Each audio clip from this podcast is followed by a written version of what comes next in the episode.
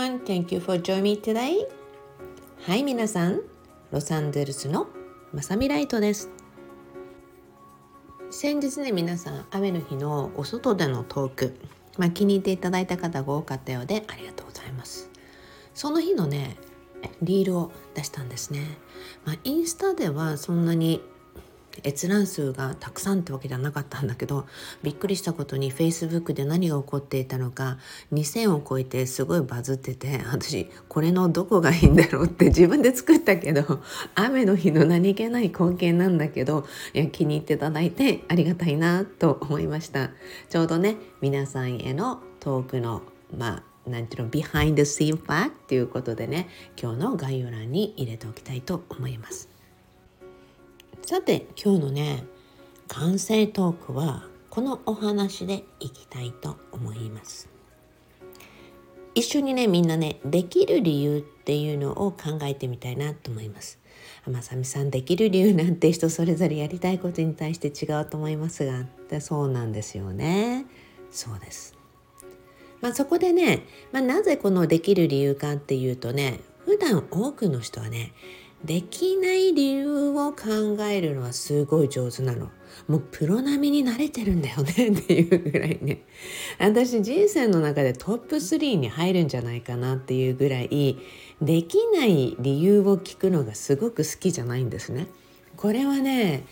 多分職業病もあるんじゃないかなと思うんだけどミリオネアの人たちを100名超えて通訳してるでしょみんな同じようにできない理由を聞くのが好きじゃない人たちだったんですよ。もうねだからこそあの何て言うの？いろいろ考えてまず成功とか目標とかあらゆる点でね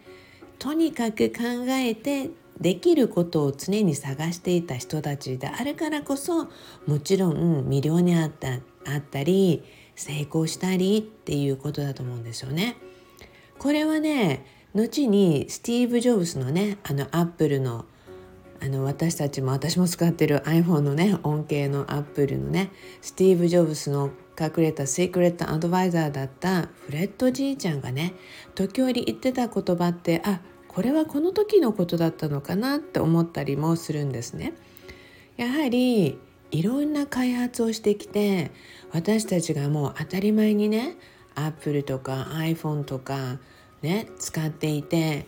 先日主人と一緒にアップルストアなんて行くともう一番モールの中で一番大きいやっぱりショップなんですよね。だからすごくねこんな時代が来ると思わなかった人たちも多いだろうしもちろん一番最初の頃のアップルのお話とかね多くの人たちが何て言うの自叙伝っていうかそういうパーソナルバイオグラフィーでね見たことがあると思うんだけどもやはりね誰だってスムーズにいくわけじゃなくてぶつかるんですよね。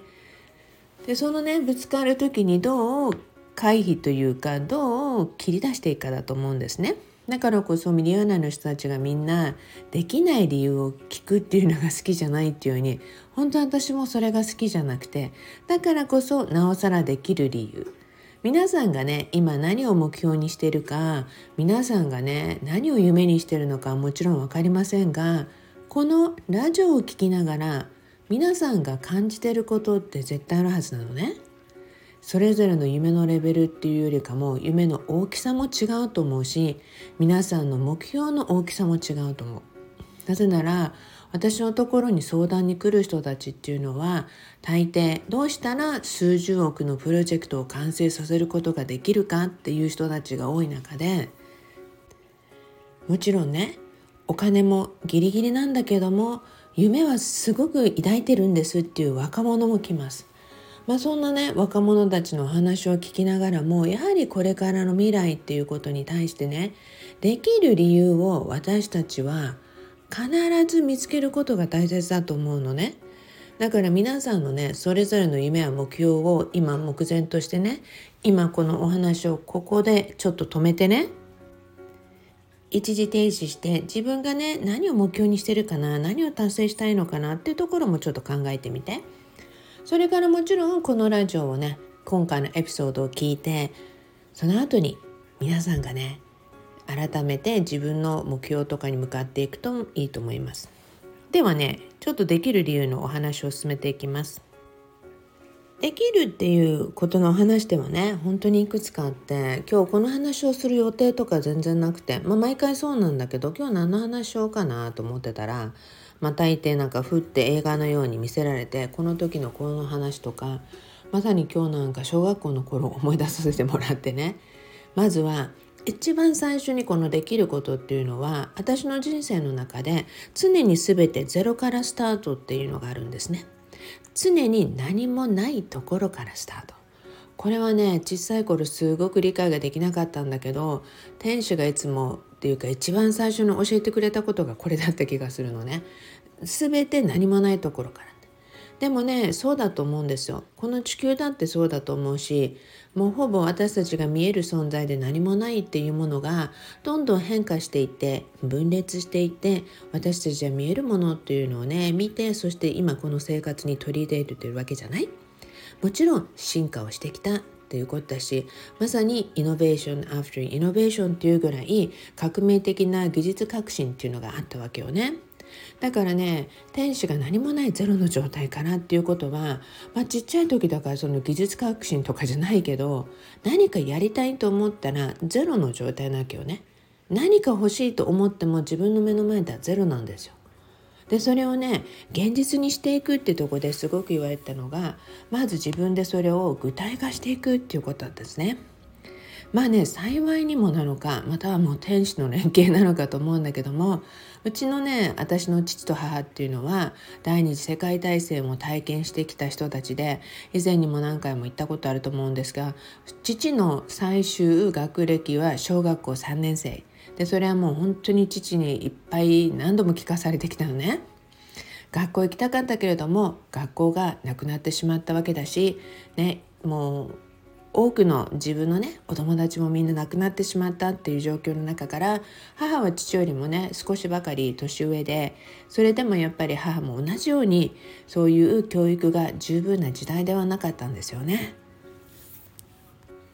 だからね食うために食べるためにっていうようなね感じでとにかく何もなければ何かを生み出してお金を作るまた食べるために生きるってことをやってきた人たちだったのでそういうお話をいつも聞いて育ったのが私なんですね。だから小学校10歳ぐらいの時だったと思うんだけどある日ねバーベキューパーティーをしたいって父と母に言ったんですよ。10歳ぐらいね。そしたらじゃあ計画しなさいって言われるわけでしょうね。で大抵そのまま計画しなさいって言って放り投げられるんですね。だから10歳の私は紙に書きました。バーベキューに必要なものって何だろうって。まあその時って今ほど情報があるわけじゃないじゃない？だからまず一緒に行きたいって誘う人たち、まあ、親戚ねいとこの人とかねいとこの子とかそういう子たちをいっぱい書くわけでしょうね。そうすると連れてくる人がいてあそこの車には何人乗れるのかなとか いろいろ考えて想像して。そうすると人数が出てきてじゃあ次にジュースどのぐらい必要なのかなとかお肉とかねそうすることによってねお肉屋さんに行って質問をしてでこのぐらいの人数だとどれぐらい必要ですかってそれだといくらするんですかっていうようなことをいろいろ聞いてねそうして最終的に父と母にこのぐらいかかるんだってっていうのを10歳ながらにして出したんですね。まあ、いわゆる大人になると企画書みたいだよね。でそうしてそれで OK をもらっていついつっていう日程でねそしてそこから電話を始めるんですね。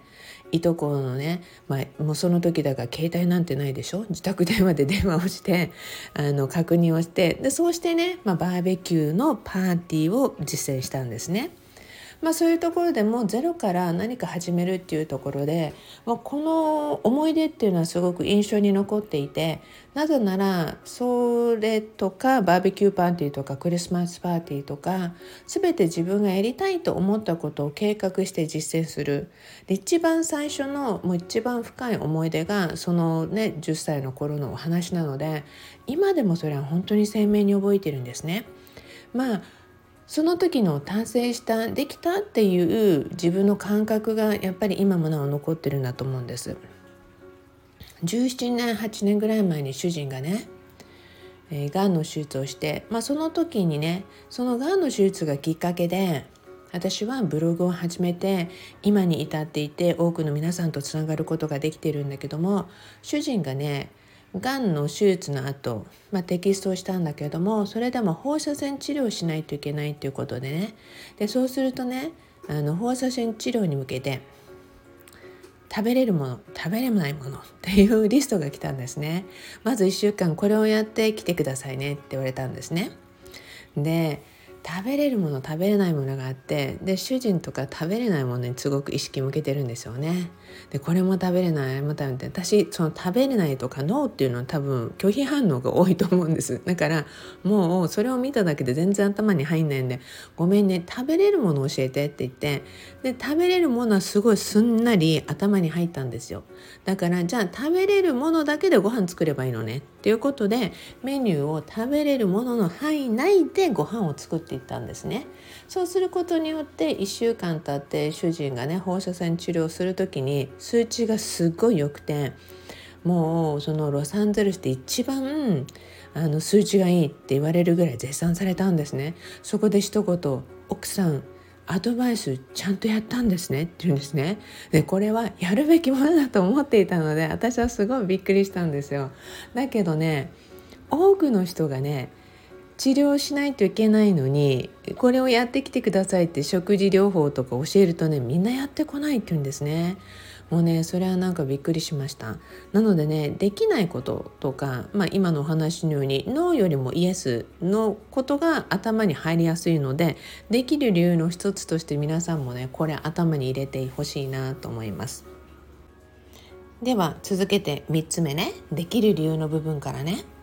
息子がね大学の時に、えっとね、進路変更をしたいって言ってきたんですね進路変更をするに至ってねもちろん息子の場合はすごくその進路変更をこの時期にやるって決めてたって感じもあるんですね。そうするとね進路変更のリクエストがなかなかスムーズに通らなかったんですよ。でもちろん、うん、期限も迫っているしそれをリクエストも上げてるしなかなか進まなくて本当にね息子も悩んでイライラ始まったんですよね。もうだって自分がやりたい方向があってここに進路変更したいって言っても動かないわけですからね。だからある意味できない理由の方がものすごいいっぱいあったんですねその時に。じゃあその中から何ができるんだろう。または何がそれを妨げてるんだろうってことでね。息子に会いに行ったんですよ。で会いに行った時にね、まあ、車でねあの下の子とかもみんな一緒でね。で車の中で乗ってて、まあ、次の進路のお話になったんですよね。でその時に進路変更が受理されてないわけだしいろんなやっぱり苛立ちの中からすごいやっぱりイライラしてね。あの珍しいことなんだけど本当にそういうことってないから息子がねすごくやっぱり八つ当たりっていうか私にてね。でそういう時って大抵私にしか来ないんですね。多くのお母さんたちはもう覚悟しててっていうぐらいね。でそうするとね、う、もうすごく、まあ、車の中で言い合いかっていうぐらいすごく息子がなんかねもうできない理由をババババってすごい出してきたのね。でそうしてね「ワーン」って言ってもっとある？たくさんある？って言って結構言ったねってもっとあんの？って言ったらもう今言うだけ言うと人間ってねすっきりするからもうないってふーってなっちゃうわけなんですよね。そうするとじゃあ分かったってあなたのやりたいことは何？あなたのやりたいことは明確よねって。でそこから何がこのあなたの道を妨げてるかそれを取り除けばできる理由が必ず生まれてくるって。じゃあそのできない妨げてるものを取り除こう。っていうことでまずねでもはっきりと八つ当たりでも何でも自分の苛立ちが言えたってことはすごいいいと思うって「You did a good job」っていうことでね、まあ、あの みんなねうちの子供とかねめったにないけれども2年に1回ぐらいそういうことがあったかなぐらいの記憶だけどでもね本当に数回2年に1回でもないと思う。なぜなら本当に子供たちそういう言い合いじゃないけど、まあ、子供たちがバーってぶつけてくることが数回しかなかったからもうその度にね受け入れるのも仕事だし子供がこれだけ言えるってことは私もすごい嬉しかったので喧嘩になるよりもね「You did a great job」って「そうよ」ってあの思いとか感情ってねたまったらためないことって必ず吐き出すの。だからね今言えたことはいいことだからということでねもう喧嘩とかじゃなくてねうちの主人なんか多分この流れになるって知ってるから黙ってず運転してて、まあ、車でドライブ中っていう こともお笑いなんだけど、まあ、そうしてね理由は分かったんですよ。なぜならカウンセラーがね結局は進路変更のリクエストのメールを見なきゃいけないのにカウンセラーが見てなかったんですよね。でそして2日も3日も留守にしていてでそして最終日にあと1日って今日で最後っていう日があったんですねが来たんですよね。それでなかなか進まないって何回かカウンセラーのもとに息子も言ってたのねで今日中にチェックするからチェックするからって言われて流されていてそのままになっていたんですよそうするとね実はそのカウンセラーのために多くの生徒さんが進路変更できないとかそういうふうに流されていたっていうのが実は分かってきてそれでねこういう時やはり子供なんでねなかなか動かないっていう時は親も動こうって。だから一つうちの主人にねマネージャーにメール送ってって。この状況そのまま書いて送ってって。でそれであと1日しかないけれども学校側がその期限を延ばすか今日中にうちの息子のリクエストを処理するかどっちか2つに1つ決めてって送ってくれるって。そして必ず電話をしてこのメールを見たかどうか見るようにマネージャーに言ってくれるって言ったんですね。そしたら1日で処理されました。なので息子のこれまでの実績を見て進路変更も受理され OK でまあねそれと同時に他の生徒さんも分かってきました。あの同じようにねあの彼らのリクエストもスムーズになったんですね。要はたくさんの人が詰まった状態でいた中に取り除いたことによってそのメール一つで多くの生徒さんが助かったっていう実績が出たんですね。そうしてねその時にカウンセラーのとこに行ったら嫌味をね一言言われたっていうんです息子がね。